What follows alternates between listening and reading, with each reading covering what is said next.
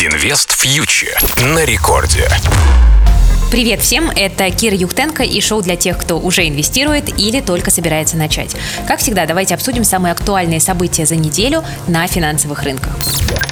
Начнем сегодня с российского рубля, которому на минувшей семидневке досталось достаточно крепко, потому что происходил целый ряд достаточно важных для российской валюты событий. То обострилась напряженность в отношениях с Украиной, и рубль взлетел до 78 за доллар. То сообщили о телефонном разговоре Байдена и Путина, и рубль окреп до уровня почти 75,5. А потом Байден возьми и подпиши закон об антироссийских санкциях, которые касаются госдолга страны, и снова рубль пошел на снижение. Но конец недели мы с вами встречаемся встречаем на отметке 76, даже чуть-чуть пониже, потому что санкции оказались не такими уж и зубастыми, как может показаться на первый взгляд. Да, санкции наложены на российский госдолг, но при этом покупать их на вторичном рынке никто не запрещает, даже свежие выпуски, поэтому, в принципе, на данный момент э, этот зверь оказался не таким страшным, как его изображали. Что может быть с рублем дальше? Давайте посмотрим на основные факторы. Во-первых, впереди заседание ЦБ РФ, на котором ожидается поднятие процентной ставки. Кроме того, приближается налоговый период для компаний-экспортеров. Это плюс для рубля, потому что экспортеры продают валюту, чтобы уплатить налоги.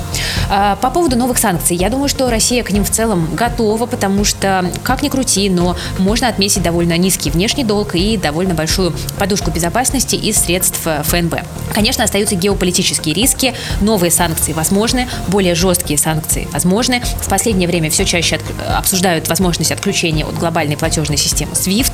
Э, могут быть более жесткие санкции на госдолг, которые в принципе запретят э, иностранным инвесторам к нему приближаться. Поэтому здесь, на мой взгляд, есть такой риск скорее среднесрочный, потому что инвесторы после окончания дивидендного сезона в России, после того, как они свои дивиденды получат, могут не реинвестировать их снова в российские активы, а направить на покупку валюты или иностранных активов, и это может, соответственно, отразиться и на курсе российского рубля, и на индексах. Что касается цены на нефть, э, обратите внимание на то, что на этой неделе она оказалась фаворитом рынка. Цены на нефть э, сорта Brent прибавили около 7%. И хорошие макроданные, по сути, подтверждают восстановление экономики, и они же отражаются на запасах нефти. Спрос восстанавливается быстрее, а ограничения по добыче действуют по-прежнему. И вот отсюда мы видим рост цен. 28 апреля состоится очередное заседание стран ОПЕК+, и внимание инвесторов будет приковано к решению стран по добыче нефти. Посмотрим, о чем там договорятся.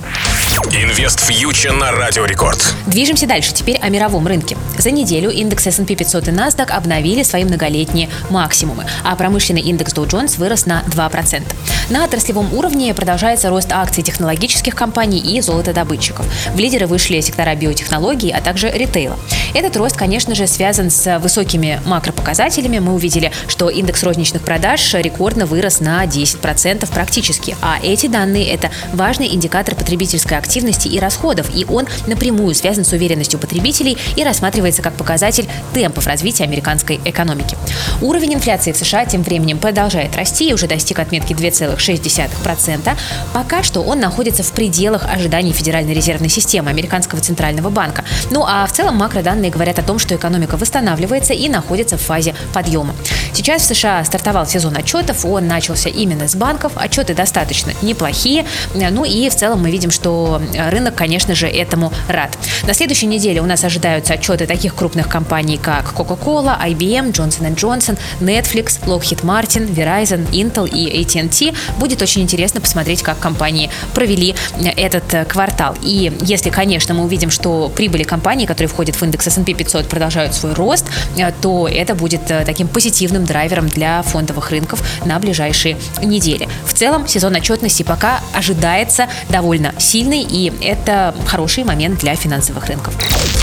Надо понимать, что экономика мировая восстанавливается, но еще пока не все показатели достигли до пандемийных уровней, а поэтому пока, по крайней мере, ФРС будет продолжать свои стимулирующие программы. То есть у нас здесь сходятся, в общем-то, два позитивных фактора для фондовых рынков воедино. С одной стороны, продолжаются стимулы, то есть денег много, ликвидности много. Эти деньги инвесторы хотят хотя бы куда-то пристроить, они готовы покупать даже довольно рисковые активы, потому что хотят получать какую-то доходность. Низкие ставки ФРС делают непривлекательными, например, облигации и другие инструменты с фиксированной фиксированным э, доходом. Ну а при этом экономика восстанавливается, и таким образом с этой стороны тоже есть позитив. Так что пока мне кажется, что есть все предпосылки для того, чтобы ралли на фондовом рынке было продолжено, по крайней мере, на следующей неделе.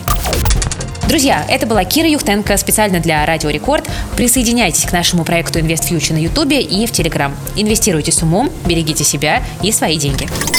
Инвест фьючер на Радио Рекорд.